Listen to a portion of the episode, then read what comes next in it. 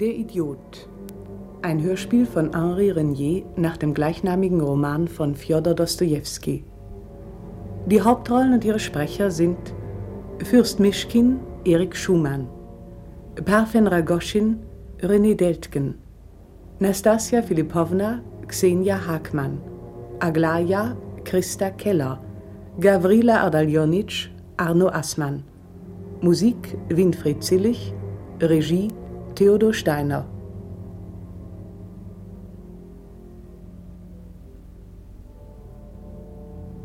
Erster Teil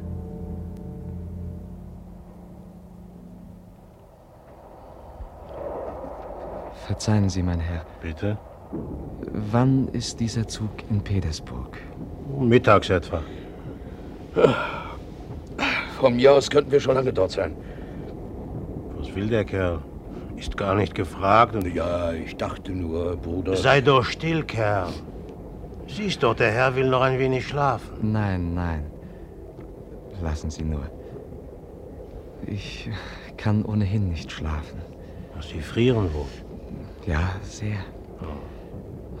Und dabei haben wir noch Tauwetter draußen. Ich habe gar nicht gedacht, dass es bei uns so kalt ist. Naja, ich bin es eben nicht mehr gewohnt. Ah, Sie kommen wohl aus dem Ausland. Ja, aus der Schweiz. So, so. Ah, aus der Schweiz, was Sie nicht sagen. Waren Sie lange dort? Über vier Jahre. Man hat mich wegen einer seltsamen Nervenkrankheit, ähnlich der Epilepsie, ins Ausland geschickt. Nervenkrankheit? So, so. Ja, Ja, und wie, wie ist denn sowas? ja, sehen Sie, diese Anfälle äußern sich in Zuckungen und Krämpfen. Ah, ja, ja, ja, ja, ich weiß, ich weiß.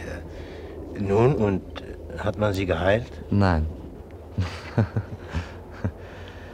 Geheilt bin ich eigentlich nicht. Ja. Da haben Sie wohl Ihr Geld unnütz hinausgeworfen, hm? Ja, und wir hier in Russland, wir schenken immer noch jenen Leuten Vertrauen. Sehr richtig, sehr richtig. Sie holen nur immer alles aus den Russen heraus. Oh, da täuschen Sie sich aber sehr in meinem Fall. Gewiss, ich kann nicht mit Ihnen streiten, denn ich kenne die Verhältnisse nicht so genau. Äh, Doch mein Arzt hat mir sogar sein letztes Geld gegeben für die Reise hierher und mich fast zwei Jahre lang auf eigene Kosten erhalten. Na, ich sag's ja, er hat sein Geld herausgeworfen. Misch dich doch nicht immer in unser Gespräch ein. Diese unerzogenen Menschen. Sag mal, wer bist du überhaupt? Aber hochwohlgeborenster, Sie kennen mich nicht. Jeder Mann kennt Lebiedew und Lebiedew kennt alle und Ja, alles. gut, gut, trotzdem sollst du schweigen, wenn ich mit jenem Herrn rede. Ja, aber dennoch hat jener Herr sein Geld im Ausland fortgeworfen. Du hast doch gehört, dass sein Arzt für ihn aufgekommen ist. Na also. Hatten Sie denn sonst keinen Menschen, der für Sie bezahlt hätte? Nach dem Tode meines Vaters. Meine Mutter habe ich überhaupt nicht gekannt. Sie starb bei meiner Geburt. Nach dem Tod meines Vaters, wie gesagt, hat Herr Pawlischew meine Erziehung übernommen. Er hat mich zwei alten Gutsbesitzerinnen, mit denen er weitläufig verwandt war, anvertraut. Vor fünf Jahren etwa hat mich dann Herr Pawlischew zu Professor Schneider in die Schweiz geschickt und ist selbst vor etwa zwei Jahren ganz plötzlich gestorben, ohne ein Testament zu hinterlassen. Und äh, in diesen zwei Jahren hat mich Professor Schneider auf eigene Kosten in seiner Anstalt behalten und behandelt. Ah, ich weiß, ich weiß. Wenn es sich um Nikolai Andrejewitsch Pawlischew handelt, den habe ich einstmals gekannt. Oh, Es war ein angesehener Mann mit guten Verbindungen und besaß dann die 4000 Leibeigene. Ja, ja, ja. hm. Ganz recht. Ja, er hieß äh, Nikolai Andrejewitsch Pawlischew. Ich äh, kann mich zwar alles dessen entsinnen, doch so recht erklären kann ich mir die ganzen Vorgänge nicht. Meine häufigen Krankheitsanfälle haben mich sehr geschwächt, müssen Sie wissen, so dass ich mir über manche Dinge nicht Rechenschaft gegeben habe. Äh, Professor Schneider jedenfalls. Bildete also eine rühmliche Ausnahme dort in der Schweiz. Oh, gewiss. Er hat mich zwar nicht völlig geheilt, aber er hat mir doch sehr geholfen. Bis er mich dann schließlich auf seinen eigenen Wunsch und außerdem noch aus einem anderen, äh, besonderen Grund nach Russland geschickt hat. Ja, Und in diesem Augenblick komme ich also hier an. Mhm, mhm. So, ja. Und zu wem wollen Sie in Petersburg gehen? Ja, das weiß ich nicht. Ich habe keinen Menschen hier. Nur die Generalin Jepanschin, der ich vor etwa einem Jahr geschrieben habe, ohne jedoch eine Antwort zu bekommen. Auch sie stammt von den Mischkins ab.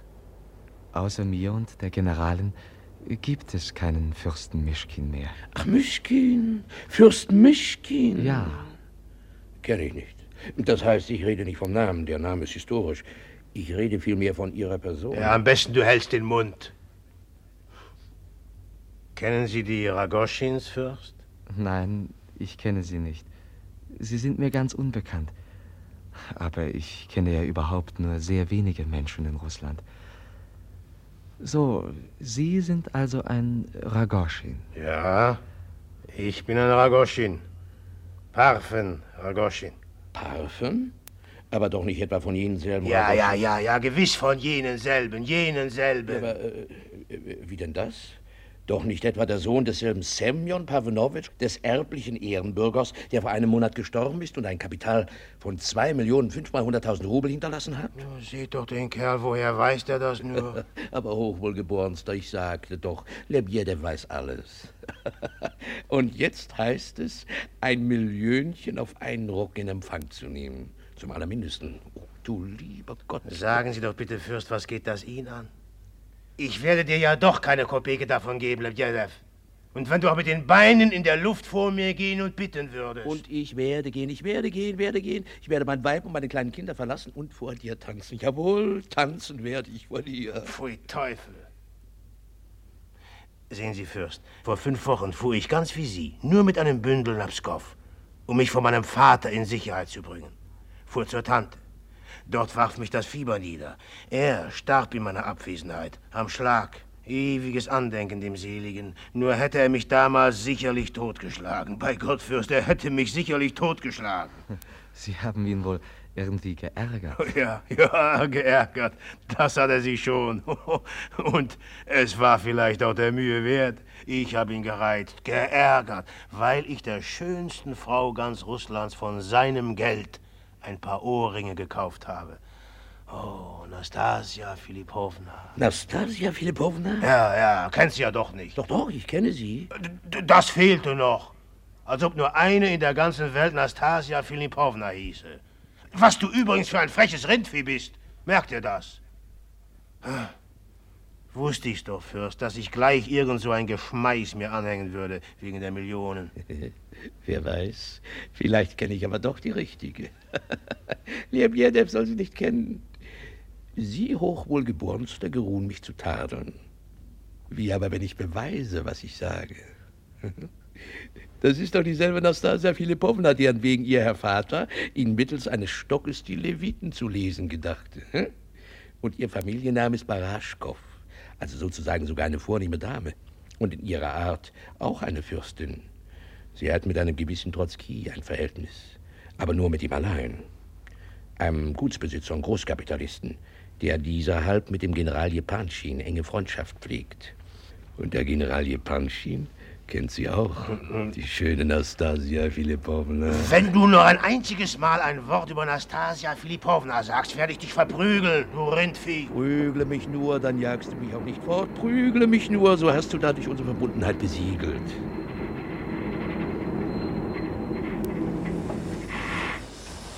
Ah, da sind wir ja schon angelangt.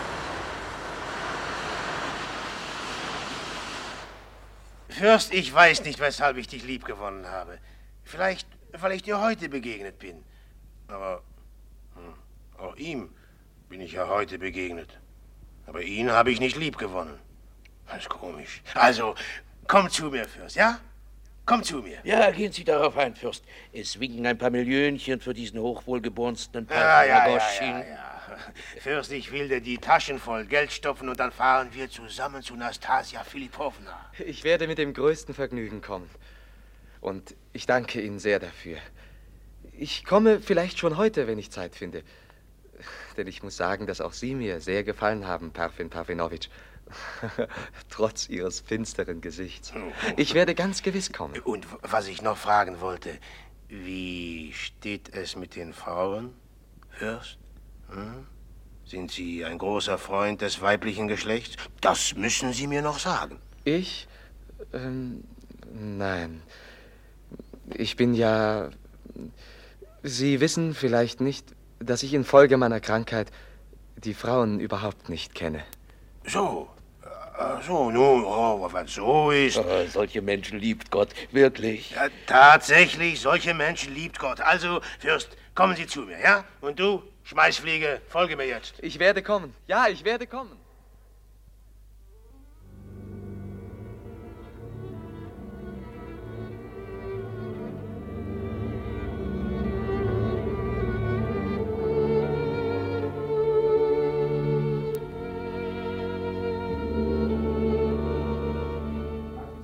im Empfangszimmer. Das Bündel lassen Sie aber hier. Wenn Sie erlauben, werde ich lieber hier bei Ihnen warten. Was soll ich dort allein sitzen? Im Vorzimmer ist nicht der richtige Platz für Sie. Denn Sie sind ein Besucher, also sozusagen ein Gast. Und ich bin nur der Diener. Hm. Wollen Sie den General selbst sprechen? Ja, ich habe die Absicht. Ich frage nicht nach Ihren Absichten. Ich habe sie nur anzumelden. Aber ohne den Sekretär werde ich Sie doch nicht anmelden können. Hm. Ja, sind Sie auch wirklich aus dem Ausland gekommen? Jetzt? Soeben? Ja, ich komme direkt von der Bahn, wie Sie an meinem Bündel sehen. Anderes Gepäck habe ich übrigens nicht. Das wundert Sie, wie? Ich glaube überhaupt, dass Sie mich fragen wollten, ob ich auch wirklich Fürst Mischkin bin. Sie sprachen es nur aus Höflichkeit nicht aus. Hm. Nun, ich versichere Sie, dass ich Ihnen nichts vorgelogen habe. Übrigens werden Sie für mich beim General nicht einzustehen brauchen. Und dass ich in diesem Aufzug und mit diesem Reisebündel erscheine, das ist weiter nicht verwunderlich, da meine Verhältnisse im Augenblick nicht glänzend sind. Sie müssen mich entschuldigen. Ich fragte nur so, aus Ihrem Auftreten zu schließen. Warten Sie, bis der Sekretär kommt. Der General selbst arbeitet jetzt noch mit dem Obersten. Aber dann kommt auch der Sekretär. Tja, aber wie soll ich Sie denn nun eigentlich anmelden? Oder haben Sie, äh, haben Sie die Absicht, ganz bei uns zu bleiben? Nein, die Absicht habe ich nicht. Ich bin einfach gekommen, um die Familie des Generals Jepanschin kennenzulernen. Weiter nichts. Was, kennenlernen? Aber Sie sagten doch, Sie hätten ein Anliegen. Eigentlich habe ich kein Anliegen. Das heißt, wenn man will, habe ich allerdings ein Anliegen. Ich wollte um einen Rat bitten. Aber hauptsächlich bin ich doch gekommen, um mich vorzustellen. Denn ich bin ein Fürst Mischkin und auch die Generalin Jepanschin ist eine geborene Fürstin Mischkin. Ja, und außer uns beiden gibt es keine Mischkins mehr. Ich erkläre Ihnen das alles jetzt nur, damit Sie an meiner Identität nicht zweifeln. Denn, wie ich sehe, beunruhige ich Sie immer noch. Also bitte, melden Sie getrost den Fürsten Mischkin an. Der Grund meines Besuches wird dann schon aus dieser Anmeldung her zu ersehen sein. Sascha. Guten Morgen, Gavrila Adaljonitsch. Dieser Herr bittet, ihn als Fürst Mischkin und Verwandten bei der gnädigen Frau anzumelden. Er ist soeben mit der Bahn aus dem Ausland gekommen. Auch sein Reisebündel hat er hier bei sich. Nur. Sie sind Fürst Mischkin? Ja, Fürst Lev Nikolajewitsch Mischkin. Ach, dann waren Sie es vielleicht. Dann haben Sie vor etwa einem Jahr oder noch kürzerer Zeit einen Brief, ich glaube aus der Schweiz, an die Generalin Jepanschin geschrieben? Allerdings. Dann wird man Sie hier kennen und wird sich Ihrer entsinnen. Wollen Sie zu seiner Exzellenz? Ich werde Sie sofort anmelden. Ich bin der Sekretär, Gavrila Adaljonitsch Ivolgin. Der General wird im Augenblick frei sein. Nur müssten Bist Sie... du es, Gavrila? Komm mal schnell her. Bitte, Fürst, wollen Sie mir folgen? Das ist Fürst Mischkin. Freut mich, Sie kennenzulernen, Fürst Mischkin. Womit kann ich Ihnen dienen? Ein unaufschiebbares Anliegen an Sie habe ich im Grunde genommen nicht. Der Zweck meines Besuches ist ausschließlich, Ihre Bekanntschaft zu machen. Ich will Sie allerdings nicht aufhalten, doch da ich weder Ihren Empfangstag kenne, noch weiß. Ich bin übrigens soeben erst hier in Petersburg eingetroffen. Aus der Schweiz. Zu Bekanntschaften habe ich im Allgemeinen wenig Zeit. Da Sie aber mit Ihrem Besuch zweifellos einen besonderen Zweck verfolgen, so... Ich äh, habe es offen gestanden nicht anders erwartet, als dass Sie in meinem Besuch eine besondere Absicht vermuten würden. Aber mein Ehrenwort, außer dem Vergnügen, Ihre Bekanntschaft zu machen, habe ich wirklich keinerlei besondere Nebenabsicht. Das Vergnügen liegt natürlich ganz auf meiner Seite. Aber man kann doch nicht immer nur ans Vergnügen denken. Mitunter, wissen Sie, gibt es auch ernste Sachen zu erledigen. Zudem kann ich zwischen uns bis jetzt noch nichts äh, Gemeinsames entdecken. Ich meine, gewisse Gründe, die mich. Ganz recht, solche Gründe gibt es natürlich nicht. Und äh, dennoch ist es nun mal der einzige Grund, weswegen ich Sie aufgesucht habe. Ich bin vier Jahre nicht in Russland gewesen und komme soeben erst nach Petersburg zurück. Erlauben Sie, wenn ich fragen darf, wo sind Sie abgestiegen? Ich bin noch nirgendwo abgestiegen. Also direkt aus dem Waggon zu mir mit dem ganzen Gepäck? Oh, mein Gepäck besteht ausschließlich nur aus einem Bündel, in dem ich meine Wäsche habe und sonst nichts. Ich trage es gewöhnlich in der Hand bei mir. Ein Zimmer aber, nun, ich, ja, ich werde ja heute wohl noch Gelegenheit haben, eins zu mieten. So haben Sie also die Absicht, ein Zimmer zu mieten? Gewiss, selbstverständlich. Aus Ihren Worten glaubte ich eigentlich entnehmen zu müssen, dass Sie bei mir zu wohnen gedachten. Daran hätte ich doch nur denken können, wenn ich von Ihnen dazu aufgefordert worden wäre. Ich muss aber gestehen, dass ich selbst auf eine Einladung hin nicht bei Ihnen bleiben würde. Nicht etwa aus irgendwelchen besonderen Gründen, nein. Nur so. Es ist nicht meine Art. So. Naja, dann ist es ja ganz richtig, wenn ich Sie jetzt nicht dazu auffordere. Werden Sie es mir glauben, Exzellenz? Bei Gott, ich, ich war davon überzeugt, bevor ich herkam, dass mein Besuch bei Ihnen unfehlbar so und nicht anders verlaufen würde, wie er jetzt tatsächlich verlaufen ist. Doch vielleicht musste es gerade so sein. Und überdies ist ja auch mein Brief aus der Schweiz schon unbeantwortet geblieben. Also dann, Exzellenz, Leben Sie wohl und bitte entschuldigen Sie, dass ich Sie belästigt habe. Wissen Sie, Fürst, ich habe Sie ja eigentlich noch gar nicht kennengelernt. Und es ist doch sehr gut möglich, dass auch meine Frau Ihren äh, stammverwandten Vetter gerne mal sehen möchte. Vielleicht warten Sie einen Augenblick, wenn es Ihre Zeit erlaubt. Oh, meine Zeit erlaubt es mir sehr leicht. Sie gehört nur mir allein. Pardon, wie alt sind Sie eigentlich, Fürst? 26. Ach, ich glaubte, Sie seien viel jünger. Ja, man sagt, dass ich jünger aussehe. Besitzen Sie irgendwelches Vermögen?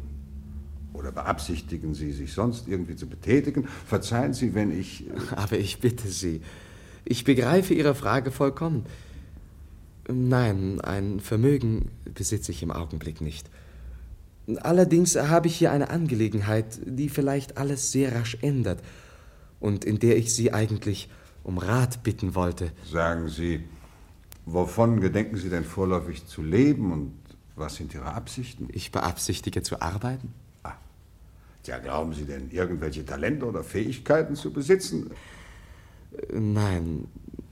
Hinzu kommt noch, dass ich ja ein kranker Mensch bin und keinen systematischen Unterricht genießen konnte. Wie ist das mit Ihrer Krankheit?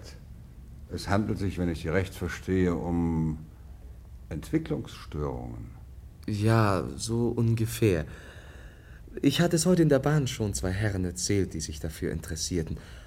Einem gewissen äh, Ragoschin, den ich da am Coupé traf und der mir sehr offenherzig von einer Angelegenheit mit einer gewissen Nastasia Filipowna berichtete, die in irgendeinem Zusammenhang mit einem Herrn Totzki und, und wohl auch mit Ihnen steht. Genug, Fürst, genug!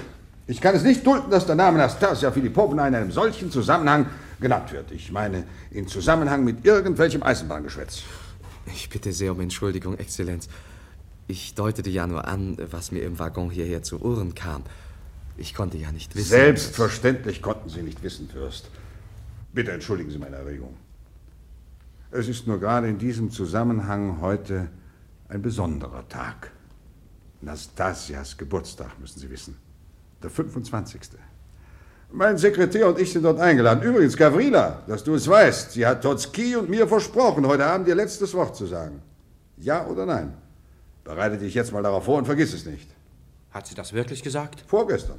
Sie gab uns schließlich ihr Wort. Vergessen Sie aber nicht, General, dass sie mir bis zu dem Augenblick, in dem sie sich entscheidet, volle Freiheit gegeben hat Und auch dann habe ich noch die Möglichkeit, mich nach meinem freien Willen zu entscheiden. Ja, willst du denn? Ja, so willst du also. Ich. Ich habe nichts gesagt. Aber ich bitte dich. Als was willst du uns denn hinstellen? Ich habe ja nicht gesagt, dass ich mich weigern werde. Ich habe mich vielleicht nicht ganz richtig ausgedrückt. Das fehlte noch. Ach, verzeihen Sie, Fürst. Sie müssen nämlich wissen, mein Sekretär wird Nastasia Filipovna heiraten. Und so werden Sie meine Erregung über diesen, diesen, wie sagten Sie doch? Ragoschin. Ja, Ragoschin, äh, Parfen Ragoschin. Na ja, also jedenfalls diesen Menschen. Sehen Sie, gerade so ein Mensch ist sehr dazu geeignet, den etwas, äh, nun sagen wir mal ruhig, zweifelhaften Ruf, obwohl natürlich kein Wort daran ist, den Ruf von Nastasia Filipovna noch mehr zu, dass Sie verstehen. Zumal unsere Damen, äh, ich meine die Generalin und ihre drei Töchter, sowie natürlich auch meine Mutter und meine Schwester schon etwas missbilligend auf Nastasia Filipovna schauen. Und nun dieser Ragoschin. Auch ich, mein Lieber, habe von ihm gehört. Gleich damals, nach der Geschichte mit den Ohrringen, die er für seines Vaters Geld gekauft hatte, erzählte uns Nastasia Filipovna das ganze Erlebnis. Sie hat sich natürlich köstlich amüsiert und den jungen Menschen nicht eine Sekunde ernst genommen. Aber jetzt hat sich die Sache doch bedeutend geändert. Da steckt vielleicht wirklich eine Million dahinter. Und wozu diese Leute im Rausch fähig sind, das weiß man. Hm. Wenn daraus nur kein Skandal entsteht. Sie fürchten wohl die Million, General? Und du natürlich nicht, Gavrila, wie? Äh, was meinen Sie, Fürst? Was für einen Eindruck hat dieser Ragoschin auf Sie gemacht? Ich möchte gern Ihre persönliche Meinung hören. Ja, ich weiß nicht, wie ich Ihnen das sagen soll. Ich glaube, dass viel Leidenschaft in ihm steckt. Sogar eine gewissermaßen kranke Leidenschaft. Und er scheint wirklich ziemlich wüst drauf loszuleben. So, also diesen Eindruck hat er auf Sie gemacht. Ja, den Eindruck hatte ich. So kann also ein Skandal von dieser Art nicht erst in einigen Tagen, sondern heute noch eintreten. Vielleicht werden wir heute Abend noch etwas erleben. Ja, gewiss. Hm. Dann kommt es eben nur darauf an, was für eine Laune ihr in den Kopf fährt. Das ist es, General. Und Sie wissen scheinbar noch nicht, wie sie mitunter sein kann. Was heißt, wie sein kann? Mein Lieber, Trotzki hat sich unerschütterlich dazu entschlossen, dich mit ihr zu verheiraten. Doch nun zu Ihnen, Fürst. Ein wenig helfen will ich Ihnen gerne, wie gesagt, sehr gerne. Doch nur, das heißt natürlich äh, nur im Allernotwendigsten. Und jetzt äh, die andere Sache. In der Wohnung meines jungen Freundes Gavrila haben Mutter und Schwester derselben äh, zwei oder drei möblierte Zimmer eingerichtet, die sie an gut empfohlene Mieter abgeben. Versteht sich mit Kost und Bedienung. Meine Empfehlung wird genügen. Tja, und da ist doch noch Gavrilas Vater, ein verabschiedeter General, ein Regimentskamerad von mir, aber naja, Sie werden schon sehen, es ist besser, Sie haben vorerst keine Verbindung zu ihm. Da Sie im Augenblick offenbar gar nichts besitzen, so erlaube ich mir Ihnen äh, jetzt für den Anfang hier diese 25 Rubel anzubieten. Wir können sie ja dann später natürlich verrechnen. Ich danke Ihnen, Exzellenz. Sie sind wirklich ungemein gütig gegen mich. Umso mehr, als dass ich Sie nicht einmal um etwas gebeten habe. Doch da Sie schon so gütig gegen mich sind, so erlauben Sie mir bitte, Sie in einer sehr wichtigen Sache, einer ganz besonderen Sache, deretwegen ich eigentlich nach Petersburg gekommen bin, in dieser Sache um Rat zu fragen. Ich bin nämlich vor nicht langer Zeit durch einen Bevollmächtigten. Nein, jetzt müssen Sie mich schon entschuldigen. Ich habe keinen Augenblick mehr zu verlieren. Ich werde Sie noch bei meiner Frau anmelden. Hoffen wir, dass sie sie gleich empfängt und trachten Sie ihr zu gefallen. Sie kann sehr viel für Sie tun. Oh, was ist das, Gavrila? Das Bild? Ja. Ach, Nastasia Filipovna. Hat sie dir die Fotografie wirklich selbst gegeben? Selbst geschickt? Sie hat sie mir selbst gegeben. Vorhin, als ich zur Geburtstagsgratulation bei ihr war. Oho. Hoho. Na, dann scheint sich ja alles bestens einzurichten. Auf bald, Fürst. Ein wunderbares Gesicht. Nastasia Filipovna. Also Ihnen gefällt eine solche Frau, Fürst? Hm. Sie sind erst ein paar Stunden in Petersburg und schon wissen Sie, wer diese Frau ist und wie sie aussieht. Ein wunderbares Gesicht. Und ich bin überzeugt, dass Ihr Schicksal sehr ungewöhnlich ist. Das Gesicht an sich ist fast heiter. Wie? Aber sie muss doch unglaublich gelitten haben. Das sieht man den Augen an. Es ist ein stolzes Gesicht. Unglaublich stolz. Nur weiß ich nicht, ob sie auch gut ist. Ach, wenn sie es doch wäre, dann wäre alles gerettet. Aber ich. Äh, oh, entschuldigen Sie bitte. Würden Sie eine solche Frau heiraten? Ich äh, kann überhaupt nicht heiraten. Ich bin nicht gesund. Aber würde Ragoschin Sie heiraten? Was meinen Sie? Oh, heiraten würde er sie, glaube ich. Womöglich gleich morgen. Heiraten ja, aber nach einer Woche würde er sie vielleicht ermorden. Was ist Ihnen, Gavrila Ardaljonic? Ja, was ist Ihnen? Seine Exzellenz lassen Durchlaucht bitten, sich zu Ihrer Exzellenz zu bemühen. Es gefällt mir, Fürst, dass Sie höflich sind. Und ich merke, Sie sind durchaus nicht so ein Sonderling, wie man Sie uns soeben bei der Anmeldung geschildert hat. Setzen Sie sich. Doch den Fürst. Mir gegenüber. Ich will Sie sehen. Alexandra, Adleida, Aglaya, sorgt dafür, dass der Fürst alles Nötige bekommt. Nicht wahr, ihr drei? Er ist doch gar nicht so krank. Vielleicht ist es auch gar nicht nötig, ihm die Serviette. Hat man Ihnen bei Tisch immer die Serviette umgebunden? Fürst. Früher, als ich etwa siebenjährig war, allerdings, wie ich mich zu erinnern glaube. Jetzt jedoch lege ich die Serviette gewöhnlich auf die Knie, wenn ich esse. So gehört sich's auch. Aber Ihre Anfälle? Anfälle?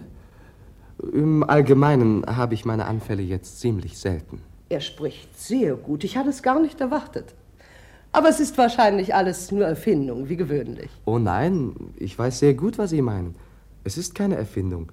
Ich war tatsächlich, als ich in die Schweiz kam, fast ein halber Idiot. Ach, ach ähm, essen Sie, Fürst. Und erzählen Sie, wo Sie geboren sind, wo Sie erzogen sind. Ich will alles wissen. Sie interessieren mich sehr. Ich will wissen, wie Sie eine Sache zu erzählen verstehen. Ich will mich überzeugen, ich will Sie sehr gut kennenlernen, zumal wir ja sozusagen stammverwandt sind. Ja, nun reden Sie jetzt. Aber Maman, so auf Kommando zu erzählen ist doch wirklich sehr schwer. Also ich würde nichts erzählen, wenn man mir so befehlen wollte. Warum nicht? Was ist denn dabei? Warum sollte er nicht erzählen? Erzählen Sie, wie Ihnen die Schweiz gefallen hat. Wie war der erste Eindruck?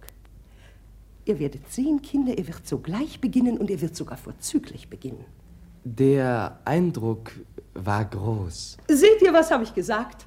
Da hat er doch begonnen. Aber so lassen Sie ihn doch wenigstens weiter erzählen. Dieser Fürst ist vielleicht sogar sehr gerieben und nichts weniger als ein I.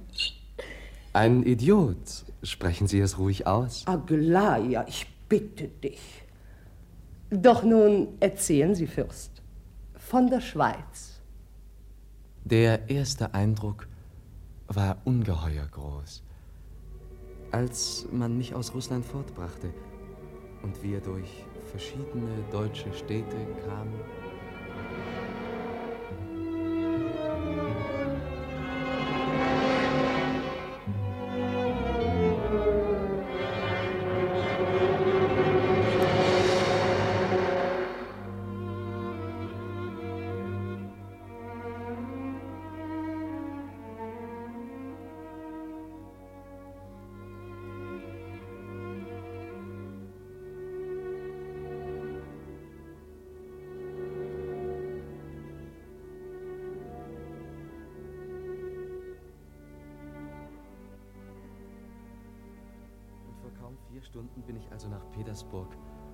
zurückgekommen.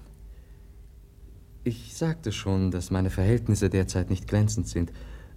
Doch ist da eine besondere Angelegenheit, die möglicherweise alles sehr rasch ändert.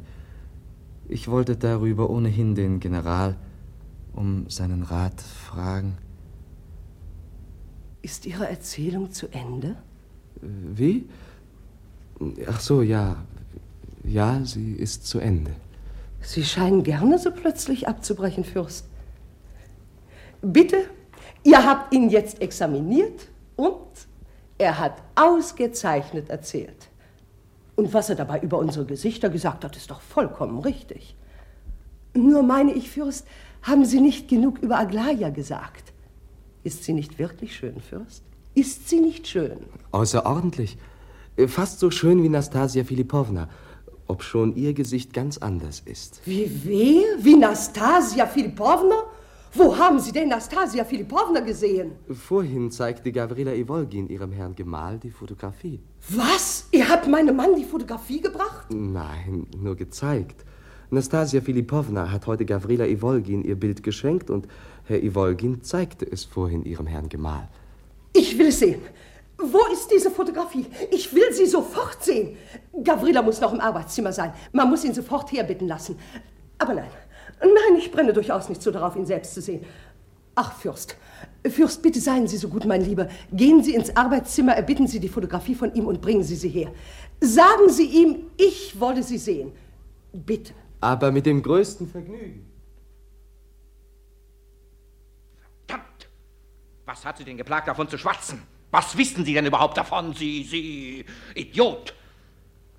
Verzeihen Sie mir.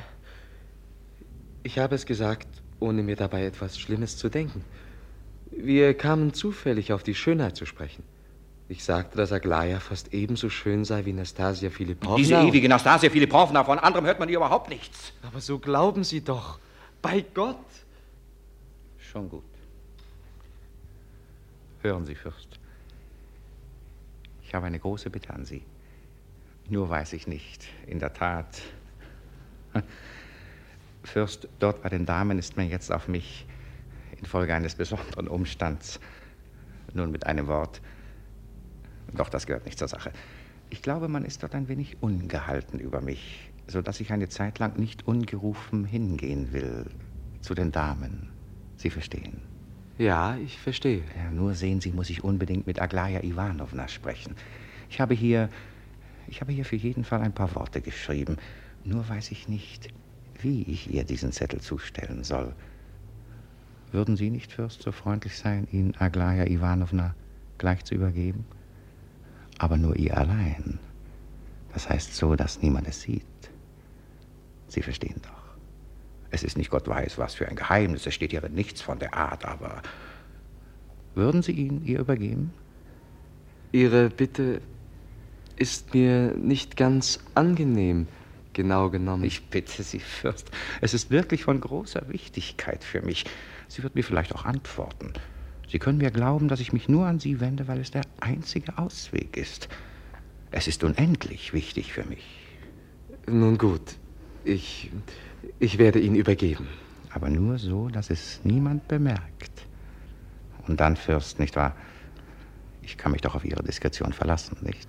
Ich werde ihn keinem zeigen. Der Brief ist nicht geschlossen, aber... Oh, seien Sie unbesorgt. Ich werde ihn nicht lesen. Vielen Dank, Fürst. Vielen Dank. Nur ein Wort von ihr. Nur ein Wort. Und ich breche vielleicht mit allem. Oh, Aglaya Ivanovna. Fürst, warum sind Sie denn so verwundert? Ich glaubte nicht, Sie hier in der Halle zu treffen. Aber es passt ausgezeichnet. Gavrila Ardeljonitsch hat mich nämlich gebeten, Ihnen dieses zu übergeben. Diesen Brief. Geben Sie bitte her. Oh. Lesen Sie das, Fürst. Ich weiß, dass Sie den Brief nicht gelesen haben und auch nicht der Vertraute dieses Menschen sein können. Lesen Sie aber den Brief. Ich will es, dass Sie ihn lesen. Lesen Sie ihn mir vor. Heute wird sich mein Schicksal entscheiden. Sie wissen auf welche Weise. Sagen Sie nur das eine Wort und ich werde von neuem meine Armut auf mich nehmen und freudig meine verzweifelte Lage ertragen. Senden Sie mir dieses Wort des Mitgefühls, in Klammer, nur des Mitgefühls, ich schwöre es Ihnen, und tragen Sie diese Kühnheit einem Verzweifelten nicht nach, der es wagt, eine letzte Anstrengung zu machen, um sich vor dem Untergang zu bewahren. G.I. Fürst, dieser Mensch versichert, dass das verlangte Wort, er solle mit allem Brechen mich nicht kompromittieren und auch zu nichts verpflichten würde. Wofür er mir noch, wie Sie sehen, in diesem Brief eine schriftliche Garantie gibt. Er will, dass ich ihm auf mich zu hoffen erlaube, als Ersatz für die dort aushängenden hunderttausend Rubel, die ihn aus seiner Notlage herausbringen würden. Und was das früher einmal von mir ausgesprochene Wort betrifft, so lügt er einfach unverschämt. Ich habe ihn nur einmal flüchtig bedauert und das ist alles. Behalten Sie diesen Brief, Fürst, und geben Sie ihn zurück. Sogleich. Das heißt natürlich, sobald Sie unser Haus verlassen haben, nicht früher. Und was soll ich ihm als Antwort sagen? Nichts. Das ist die beste Antwort. Ach so. Sie wollen, glaube ich, bei ihm wohnen. Ihr Herr Vater hat mir vorhin selbst diesen Rat gegeben. Dann seien Sie auf der Hut vor diesem Menschen. Ich warne Sie. Er wird es Ihnen nie verzeihen, dass Sie ihm diesen Brief zurückgeben. Doch kommen Sie jetzt herein, Mama wartet auf die Fotografie. Sie werden nicht mehr lange bleiben und diesen Menschen auf dem Heimweg treffen. Aber ich warne Sie. Seien Sie auf der Hut.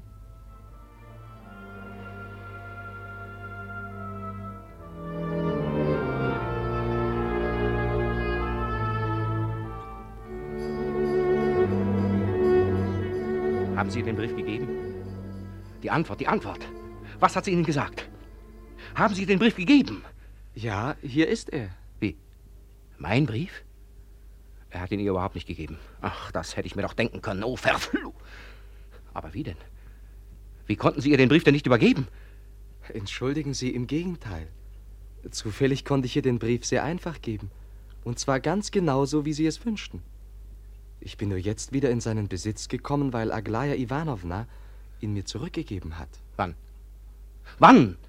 Sofort, nachdem sie ihn gelesen hatte. Sie reichte mir den Brief, wünschte ausdrücklich, dass ich ihn lese und dann Ihnen zurückgebe. Und Sie haben meinen Brief gelesen? Ja, ich habe ihn gelesen. Und Sie selbst gab Ihnen den Brief zum Durchlesen? Sie selbst? Ja, Sie selbst. Und Sie können mir glauben, dass ich ihn ohne Ihre Aufforderung gewiss nicht gelesen hätte. Das kann nicht sein. Sie hat Ihnen den Brief unmöglich zum Lesen gegeben. Sie lügen. Sie haben ihn eigenmächtig gelesen. Ich habe Ihnen die Wahrheit gesagt. Und es tut mir sehr leid, dass diese Nachricht einen so unangenehmen Eindruck auf Sie macht. Aber Sie Unglücksmensch, sie hat Ihnen bei der Gelegenheit doch wenigstens etwas gesagt. Ja, gewiss. Aber dann machen Sie doch den Mund auf. Reden Sie doch zum Teufel. Sie sagte, dass gar keine Antwort die beste Antwort sei. Ja, ja, ich glaube, so war es. So. Also meine Briefe werden einfach fortgeworfen. Na, wir werden schon sehen. Ich werde sie schon klein kriegen. Aber wie denn? Wie kommt es, dass Sie, dass Sie plötzlich dieses Vertrauen genießen? Zwei Stunden nach der ersten Bekanntschaft. Wie ist das zu erklären? Das vermag ich Ihnen freilich nicht zu erklären. Zu nichts taugt er. Dieser verdammte Idiot!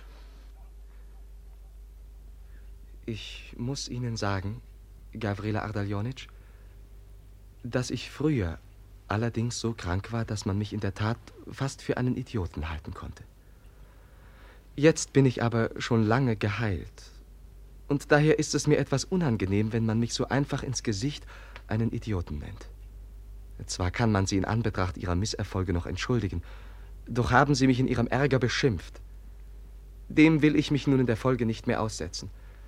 Es ist mir, wie gesagt, etwas unangenehm. Wäre es deshalb nicht besser, wir sind ohnehin hier gerade an einer Straßenkreuzung, wenn wir jetzt auseinandergingen? Ich bin im Besitz von 25 Rubeln und werde sicher Unterkunft in irgendeinem Hotel finden. Um Gottes Willen, verzeihen Sie, Fürst. Sie sehen, in welch einer Lage ich bin. Und dabei wissen Sie noch nicht einmal alles. Wenn Sie aber alles wüssten, würden Sie mich vielleicht ein wenig entschuldigen. Obschon ich, versteht sich, nicht mehr zu entschuldigen bin. Aber so große Entschuldigungen verlange ich ja gar nicht. Ich verstehe ja nur zu gut, wie unangenehm Ihnen dieses alles sein muss. Nur deshalb fluchen und schimpfen Sie so. Nun, gehen wir also zu Ihnen. Es wird mir ein Vergnügen sein, Ihren Herrn Vater, den General und Ihre Frau Mutter sowie Ihre Geschwister kennenzulernen.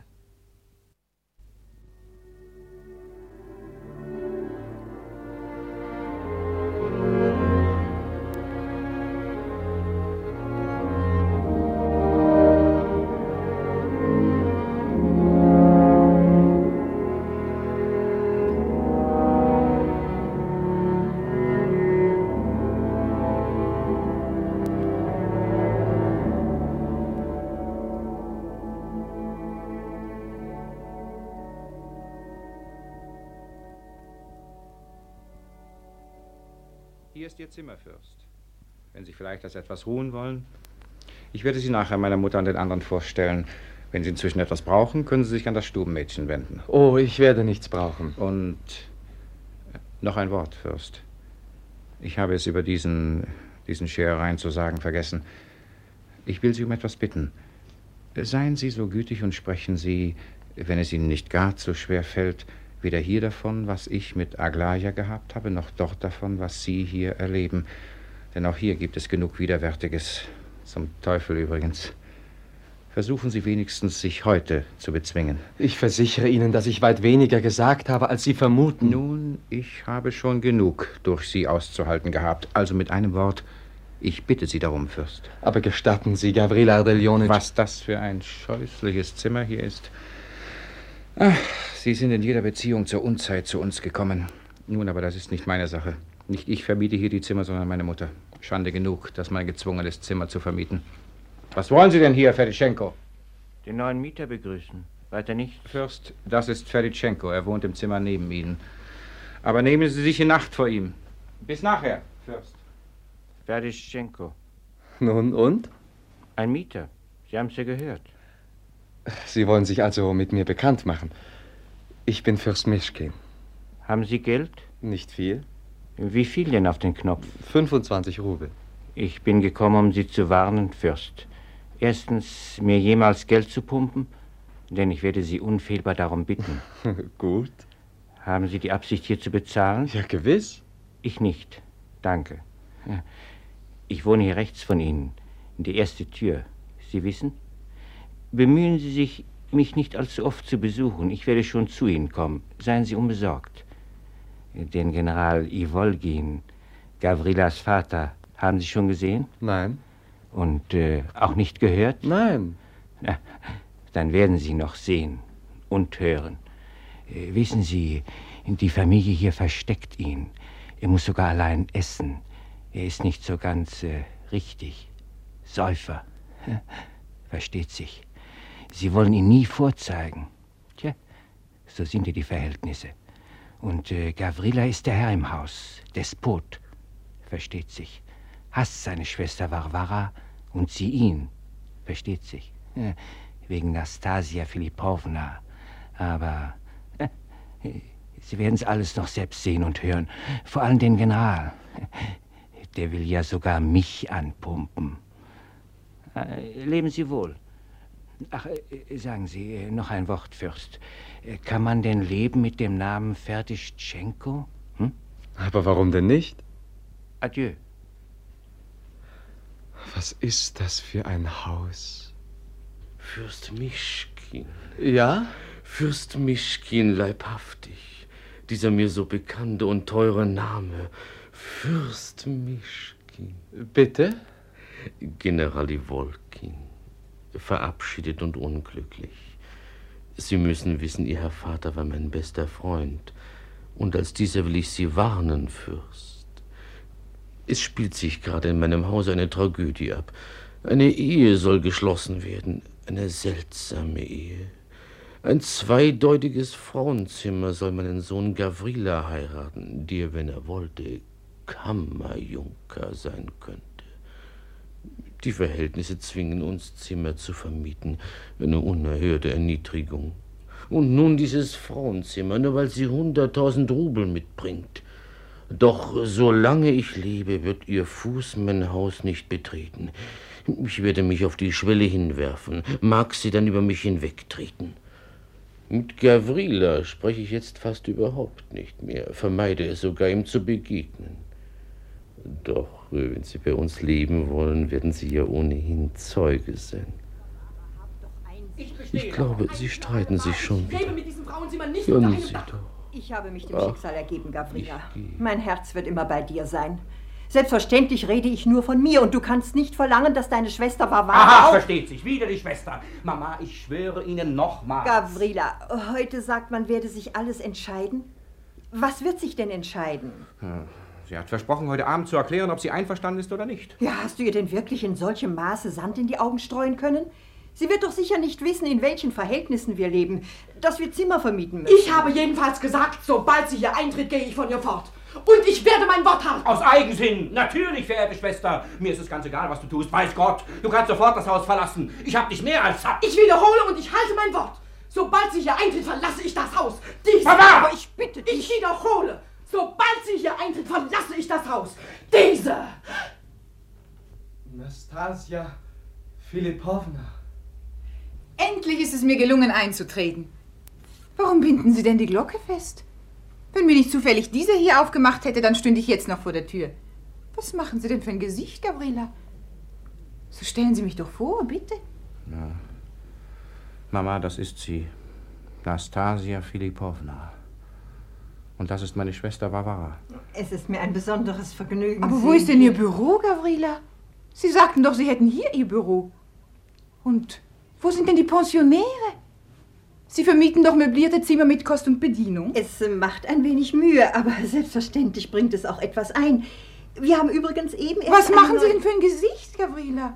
Oh mein Gott, sehen Sie doch nur, was für ein Gesicht er macht. Trinken Sie Wasser und sehen Sie nicht so drein, Gabriela. Ja. Sind Sie denn ein Arzt, Fürst? Sie können einen ja wirklich erschrecken. Nastasia Philippovna, gestatten Sie Ihnen vorzustellen, ein kostbares Geschöpf. Zwar kenne ich ihn selbst erst seit heute Morgen. Er ist ein Fürst? Denken Sie, ich hielt ihn, als ich klingelte und er mir wahrscheinlich zufällig öffnete, für einen Diener und schickte ihn her, um mich anzumelden. Oh, das hat nichts zu sagen. Fürst Mischkin. Was? Wer? Fürst Mischkin? Aber sagen Sie mir doch, warum haben Sie mich vorher nicht aufgeklärt, als ich mich so, so unverzeihlich täuschte? Ich war zu überrascht, als Sie so plötzlich vor mir standen. Aber woher wussten Sie denn, wer ich bin? Wo haben Sie mich früher gesehen? Aber merkwürdig. Es scheint mir, dass ich Sie irgendwo gesehen habe. Aber was ist denn an mir, dass Sie vorhin so erstarrt sind? Mich hat heute Ihre Fotografie frappiert. Dann habe ich mit Jepanschins von Ihnen gesprochen. Und äh, früh am Morgen, bevor ich noch hier in Petersburg eintraf, hat mir im Zug Parfin Ragoschin viel von Ihnen erzählt. Und äh, als ich Ihnen vorhin die Tür aufmachte, da dachte ich auch gerade wieder an Sie. Und da standen Sie so plötzlich vor mir. Und ich hatte mir Sie gerade so vorgestellt. Ja, ich glaube, ich habe Sie auch schon irgendwo gesehen. Wo? Ich glaube, Ihre Augen. Nein, nein, das, das kann ja nicht sein. Das ist nur. Ich bin noch nie zuvor hier gewesen. Vielleicht im Traum? Was soll denn das jetzt noch? Wer ist denn da draußen? Wisst ihr, Haus ist? Ah, da, da ist er ja, der, der Judas. Ja, da Guten ist er Tag, ja. Gavrila, Lump da. Guten Tag, Gavrila, Lump du, was? Hast wohl Parfen Radocci nicht erwartet? Ja, und Lepier darf noch weniger. Brüderchen, schau mal, wer da steht. Oh, Nastasia Philippovna. Was? Sie hier? Dann, dann ist es also wahr, was? Warte, da- das sollst du mir büßen, du, du Lump, Oh, du! Brüderchen, da, da. Brüderchen, der Fürst ist auch hier. Ah, und immer noch in seinen Reisegamasch. Aber erlauben Sie, was hat denn das zu bedeuten? Ich dachte, Sie sind hier nicht in einen Stall eingetreten. Hier sind meine Mutter und meine Schwester. Ja, ja, das sehen wir. Das sehen wir, dass hier Mutter und Schwester sind. Ja, das sehen wir doch, dass hier Mutter und Schwester sind. Aber was nicht? soll denn das? Erstens bitte ich Sie draußen zu warten und dann bitte ich Sie, mich wissen zu lassen, mit wem ich... Ja, seht doch, seht doch. Brüderchen, siehst du, er erkennt uns nicht. Ja, er Hast- kennt uns nicht. Äh, Hast du, hast du den Ragoschi nicht erkannt? Ja. Ich allerdings, ich... Ich glaube, mit Ihnen irgendwo einmal zusammengekommen zu sein, aber... Seht doch. Irgendwo zusammengekommen zu sein. Ich habe an dich vor drei Monaten 200 Rubel von meines Vaters Geld verspielt. Oh, jetzt bin ich gekommen, um dich für Geld zu kaufen. Du, du Lump, du. Leib und Seele kaufe ich dir ab. Ja, ich habe jetzt Geld. Viel Geld habe ich. Ich kauf dich mitsamt deinem armseligen ganzen Leben. Alles, was ich will, kaufe ich. Alles. Ah.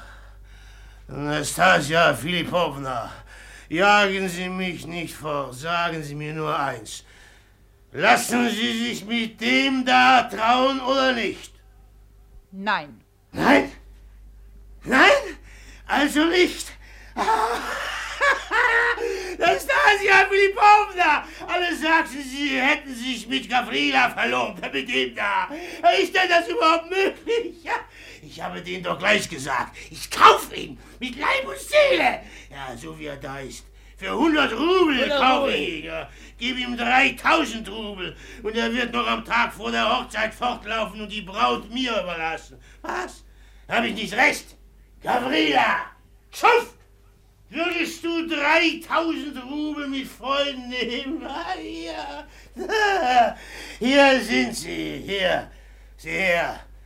Ja, darum bin ich ja gekommen, um es von dir schriftlich zu haben. Ja, schriftlich. ja. Ich hab gesagt, ich kaufe ihn und ich kaufe ihn auch. Mach, dass du fortkommst. Hinaus! Besoffen bist du! Ja, ja da, da hast du recht, Alter. Aber wer wagt, gewinnt. Nastasia Filipovna, hier sind 18.000 Rubel. Da! Und es wird noch mehr geben. 18.000 mir? Da zeigt sich doch gleich der Bauer. Was? Gut, gut, 40.000, 40! 40, nicht 18, hier! 40.000 Rubel! Alle blank und bar auf den Tisch! Du bist wohl wahnsinnig, Ragosch. Das lass mich, Gavrila, du Schuft! Ja, wenn so ist, dann, wenn so ist, dann 100! Jawohl, heute noch bringe ich 100.000 Rubel! Ragoschen, du bist betrunken, so benimm dich doch. Weißt du denn überhaupt, wo du hier bist? Er fantasiert ja nur so in der Nein, Trunkenheit. nein, nein, ich lüge nicht. Hunderttausend. Jawohl, ich bringe sie, ich bringe sie noch vor dem Abend. Und ich lege sie vor Natasja Filipovna auf den Tisch.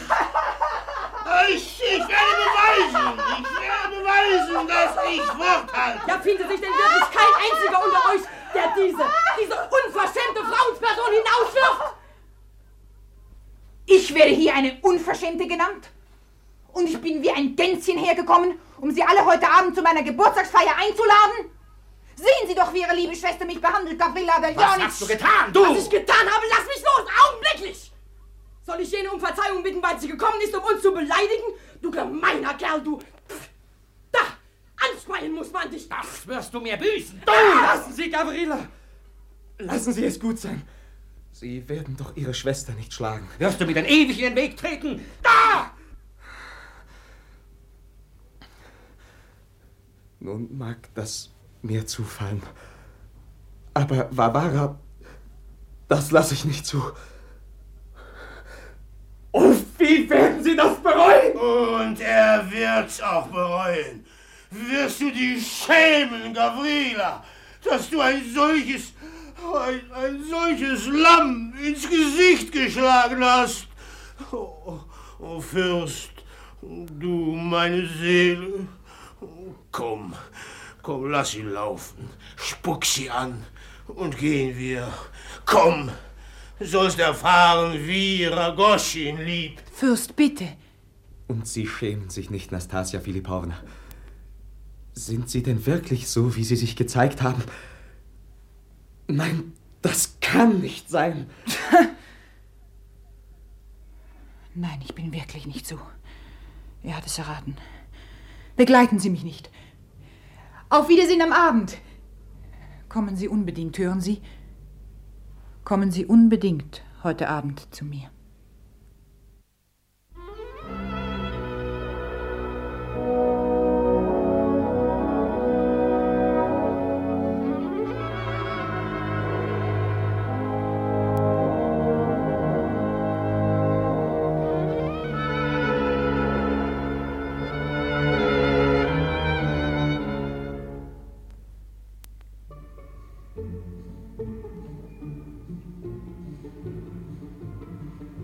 Warten Sie bitte hier, Fürst. Nastasia Filipowna ist bei Ihren Gästen. Ich werde Sie sofort rufen. Es freut mich so, Fürst, dass Sie gekommen sind, zumal ich Sie noch so formlos eingeladen hatte. Umso mehr freut es mich, dass Sie mir jetzt Gelegenheit geben, Ihnen zu danken und zu sagen, dass ich Ihre Entschlossenheit und die Art, wie Sie heute Nachmittag eingriffen, bewundert habe.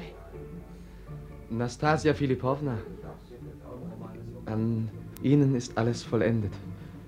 Selbst, dass Sie mager und bleich sind, ist schön. Man will Sie sich gar nicht anders denken. Ich wollte um jeden Preis zu Ihnen kommen. Ich, ähm, verzeihen Sie. Bitten Sie doch nicht um Verzeihung, damit würden Sie die ganze Seltsamkeit zerstören. Man hat wohl ganz recht, wenn man Sie einen sonderbaren Menschen nennt. Halten Sie mich wirklich für vollendet, ja? Ja, Wenn Sie auch sonst ein Meister im Erraten sind, so täuschen Sie sich diesmal doch arg. Ich werde Sie heute noch daran erinnern. Kommen Sie jetzt bitte zu den anderen. Hat sich übrigens Gabriela bei Ihnen entschuldigt? Ja, er hat es sehr bedauert. Wirklich. Ein Wort noch, Nastasia Filipowna. Bitte, wer ist alles bei Ihnen? Nur ein paar, ganz wenige, und Sie kennen sie fast alle. Der General Jepanchin, Gavrila Ardalionitsch und natürlich der unvermeidliche Pedischenko, als Hofnarr sozusagen. Und dann, doch kommen Sie. Das ist meine Freundin Darja Alexejewna und das ist Afanasy Ivanovich Stotsky, mein Wohltäter. Meine Herren, wollen Sie nicht Champagner trinken? Er ist bereits kalt gestellt. Vielleicht wird es dann lustiger werden als bisher. Also ganz ohne Zeremonien, wenn ich bitten darf. Setzen Sie sich hier neben mich, Fürst. Ich habe den Fürsten heute fast ununterbrochen beobachtet. Von dem Augenblick an, als er heute Vormittag zum ersten Mal Nastasia Filipownas Bild betrachtete. Ich entsinne mich noch sehr genau, dass ich mir da bereits dasselbe dachte, wovon ich jetzt vollkommen überzeugt bin. Und was mir der Fürst nebenbei bemerkt auch selbst gestanden hat. Ich habe Ihnen keine Geständnisse gemacht, Gabriela. Ich habe nur auf Ihre Frage geantwortet. Bravo, das nenne ich wenigstens aufrichtig. Und zwar ist es ebenso aufrichtig wie schlau. Schreien Sie doch nicht so, Fedischenko. Oh, bei Ihnen scheint ja eine richtig kleine Influenza am Anzuge zu sein, meine Liebe. Nicht nur eine kleine Liebe, Darja, eine sehr große sogar. Sollten wir dann nicht Nastasia Filipowna Ruhe gönnen? Nein, nein, lieber Totzki, auf keinen Fall. Ich bitte Sie, bei mir zu bleiben. Ihre Anwesenheit ist mir gerade heute, gerade jetzt unentbehrlich. Fürst, meine beiden alten Freunde da, der General Jepanchin und vor allem Totzki, wollen mich durchaus verheiraten. Haben Sie gehört, Fürst? Sagen Sie mir nun, was Sie für richtig halten. Soll ich heiraten oder soll ich nicht heiraten? Was Sie sagen, das werde ich tun. Wen? Wen heiraten? Gavrila Ardalionitsch Ivolgin. Nein, heiraten Sie nicht. Schön, dabei bleibt es. Gavrila, Sie haben die Entscheidung des Fürsten gehört. Damit haben Sie nur noch meine Antwort. Und bitte jetzt diese Angelegenheit ein für alle Mal als abgetan zu betrachten. Nastasia Aber was wollen Sie denn, meine Herrschaften? Weshalb regen Sie sich so auf? Und was für Gesichter Sie machen. Aber bedenken Sie doch, Nastasia Filipowna. Sie vergessen, dass Sie uns versprochen haben. Und zwar ganz freiwillig. Sie müssen doch auch etwas Rücksicht nehmen. Ich. Ich weiß nicht, wie ich mich ausdrücken soll, aber kurzum heute Abend, in einem solchen Augenblick und in Gegenwart fremder Menschen. Ich verstehe Sie nicht. Sie scheinen allerdings ganz verwirrt zu sein. Wieso in Gegenwart fremder Menschen? Befinden wir uns denn nicht in bester, intimer Gesellschaft? Aber der Fürst, was hat denn der Fürst damit zu tun? Hm, Was ist denn schließlich dieser Fürst? General Jepanchin, der Fürst. Er ist der erste mir wirklich zugetane Mensch, dem ich in meinem Leben begegnet bin. Er hat auf den ersten Blick an mich geglaubt. So glaube ich auch an ihn. Ich habe dann nur noch Nastasia Filipowna meinen Dank auszusprechen für das außerordentliche Zartgefühl, mit dem sie mich behandelt hat. Das hat selbstverständlich alles so kommen müssen. Es ist ja nicht mehr als recht und billig. Doch der Fürst ist in dieser Angelegenheit. Nicht ganz unparteiisch und hat es wohl auch auf die 75.000 abgesehen. Wie? Das war's doch, was Sie sagen wollten, Aber Gabriela. nein. Leugnen Sie es nicht. Die 75.000, mit denen sich Totzki von mir loskaufen wollte. Ich bitte Sie. Ja, loskaufen. Alle Welt weiß es ja, dass ich mit ihm ein Verhältnis hatte. Aber ich kann Ihnen nur sagen, lieber Totzki, die 75.000 Rubel behalten Sie in aller Ruhe. Ich gebe sie hiermit unentgeltlich frei. So, und jetzt Schluss damit.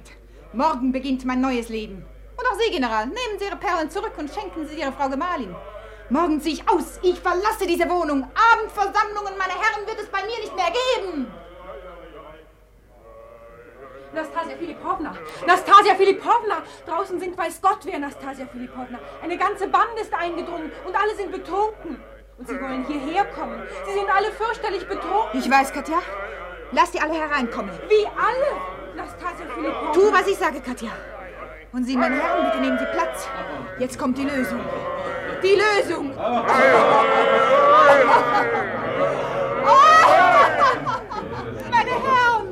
Es Sie nicht kränken, dass ich diese angetrunkenen Menschen in Ihrer Gegenwart empfange? Das täte mir sehr leid, aber es muss sein. Und ich würde sehr gern sehen, wenn Sie einwilligten, Zeugen dieses entscheidenden Augenblicks zu sein. Ragoschin! Sieh doch, das Paket! Was ist das? Was ist das, Ragoschin? Nastasia! Nastasia Filipovna, das hier, das hier sind hunderttausend Rubel. Ja, hunderttausend Rubel sind das, Nastasia Filipovna. Und ich Lebjedew hab sie ihm verschafft. Schweig! Das hier, meine Herren, sind 100.000 Rubel. Hier in diesem schmutzigen Zeitungspapier sind sie eingepackt. Heute Nachmittag bei Gavrila Adaljonitsch versprach er sie mir. Wie ein Irrsinniger rief Ragoschin aus, dass er mir heute Abend 100.000 Rubel bringen werde. Ich habe ihn hier die ganze Zeit erwartet. Er wollte mich nämlich kaufen. Nastasia Filipovna, ich bitte Sie. Wie beliebt? Ach, Exzellenz, lassen wir das. Sie sehen ja, da steht jetzt einer, der mich auf 100.000 geschätzt hat. Und du, Gavrila? Ja, wolltest du mich denn wirklich in deine Familie einführen? Mich, die so eine für einen Ragoschin ist? Was sagte der Fürst vorhin? Ich habe nicht gesagt, dass Sie so eine sind. Denn Sie sind es nicht. Nastasia Filipovna, lass gut sein, Täubchen. Nimm die hunderttausend und setz ihn vor die Tür. Und dann nimm Gavrila. Ach, sei, Alexejewna. Ich kann wirklich nicht verstehen, wie ich auf diesen albernen Einfall gekommen bin, in eine anständige Familie einzudringen. Ich, in eine anständige Familie, wie die der Evolgins. Ich habe seine Mutter gesehen und ihr die Hand geküsst. Dass ich mich aber so bei dir aufführte, Gavrila, das tat ich ja nur, um zu sehen, wozu du fähig bist. Ich war auf vieles gefasst, auf das aber doch nicht. Da hat einer in deinem Haus, in Gegenwart deiner Mutter und Schwester, mich zu kaufen versucht. Du aber bist trotzdem noch als Bewerber heute Abend zu mir gekommen. Wegen der anderen hunderttausend, die ich von dem edlen Totski bekommen sollte, wenn ich dich genommen hätte. Ja, ist es denn wirklich wahr, Gavrila, was Ragoschin von dir sagte? Dass du für drei Rubel auf allen Vieren bis zur Wassiljew-Insel kröchest? Ja, ja, sicher, sicher. Ich würde nicht sagen, wenn du dem Hungertod nahe wärst. Aber du bekommst doch so viel, ich weiß, ein gutes Gehalt. Und obendrein, außer der Schande, hättest du ja dann eine verhasste Frau in dein Haus einführen müssen. Denn du hast mich doch, das weiß ich. Nein. Jetzt glaube ich, dass so einer wie du für Geld Menschen erdrosselt. Ein Schamloser bist du, Gavrila. Auch ich bin eine Schamlose. Du aber bist es noch hundertmal mehr. Sind Sie das, Nastasia Filipovna? Sind Sie das? Sie, die Sie so zart fühlen, sind so vornehm denken und nun, welch eine Sprache, was für Worte. Ich bin jetzt im Rausch, Exzellenz. Heute ist mein Tag, mein Schaltjahr. Ich habe lange genug darauf gewartet. Durchgehen will ich. Aber nicht mit einem von euch. Nein, lieber auf die Straße, wohin ich ja doch sowieso gehöre. Nicht mal Fedischenko würde mich nehmen. aber dafür würde der Fürst sie nehmen. Ist es wahr? Ja, Sie würden mich so nehmen, wie ich bin, ohne alles?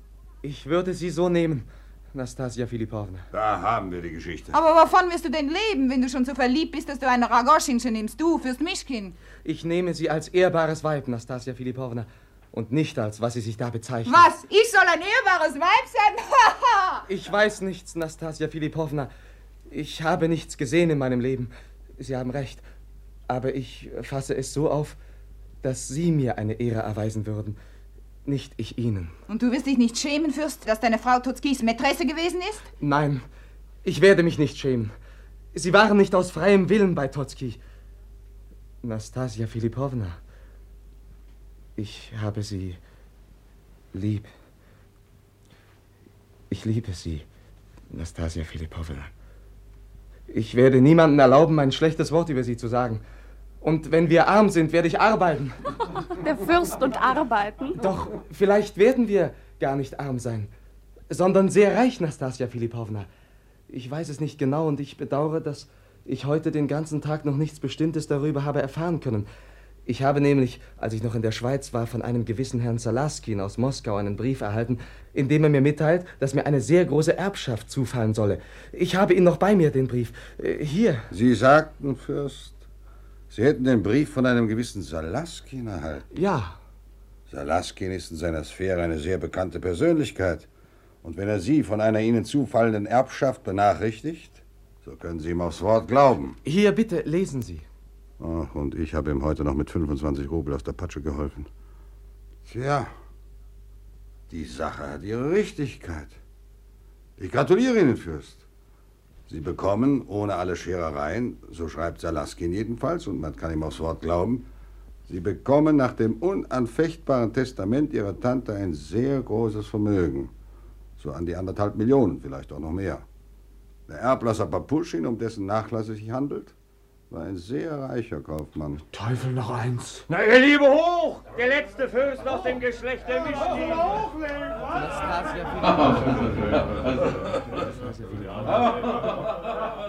Ich werde Sie mein ganzes Leben lang hochachten. Ich danke Ihnen, Fürst. Bis jetzt hat noch niemand so zu mir gesprochen. Man hat mich immer nur kaufen wollen. Doch heiraten wollte mich noch kein einziger Ehrenmann. Haben Sie gehört, Hotzki? Wie gefiel Ihnen das, was der Fürst sagte? Hey, Rauschin, du, wart mal noch mit dem Fortgehen. Vielleicht werde ich doch noch mit dir gehen. Wohin wolltest du mich bringen? Nach Jekaterinkow, Nastasia Filipovna. Lebjedow meinte... Gut, so warte, ich komme mit euch. Was redest du da? Bist du von Sinn? Hast du denn im Ernst daran geglaubt, Aya Alexejewna? Diesen jungen Knaben, da sollte ich zugrunde richten. Fahren wir, Ragoshin! Halt dein Geldpaket bereit. Das hat nichts zu sagen, dass du mich heiraten willst. Das Geld musst du mir trotzdem geben. Fürst, du brauchst jetzt eine Aglaya Jepanschina, aber nicht mich.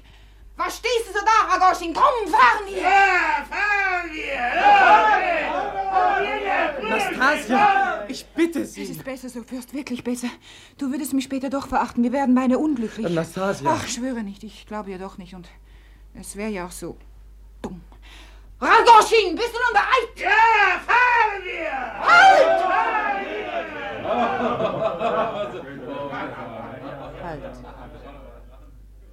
Ich habe da noch etwas zu erledigen. Gavrila, ich will dich entschädigen. Warum sollst du alles verlieren? Ragoshin, wird der für drei Rubel bis zur Wassiljew-Insel kriechen? Ja, ohne Zweifel. Dann hör zu, Gavrila. Ich will deine Seele zum letzten Mal bewundern. Siehst du hier dieses Paket in Zeitungspapier? Das sind hunderttausend Rubel. Ich werde es sogleich in den Kamin werfen, ins Feuer. Alle sind Zeugen. Sobald dann das Feuer das Papier erfasst hat, kriech in den Kamin. Aber ohne Handschuhe, mit bloßen Händen. Nur die Ärmel kannst du aufkrempeln. Und hol das Paket aus dem Feuer. Holst du es raus, so gehört es dir, das ganze Paket. Ziehst du es nicht heraus, so verbrennt es. Ich werde es keinen anderen herausnehmen lassen. Fort da vom Kamin! Sie ist wahnsinnig. Nach dem Arzt schicken. Großer Nun, Gott. Gabriela, sie verbrennen die hunderttausend. Du wirst dich ja später aufhängen, wenn du sie nicht nimmst. Nun, Gabriela? Ich will das Geld nicht. Ich werde es nicht herausholen. Löscht sofort das Feuer! Gebt ihm das Paket, es gehört ihm trotzdem. Komm jetzt, Ragauschin, marsch! Leb wohl, Fürst. Ich habe zum ersten Mal einen Menschen gesehen. Leben Sie wohl, meine Herren, und merci!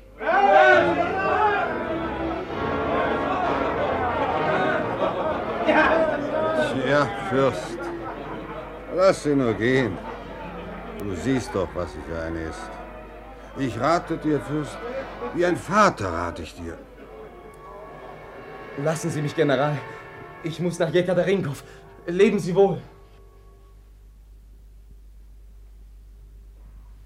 Schade. Wirklich schade.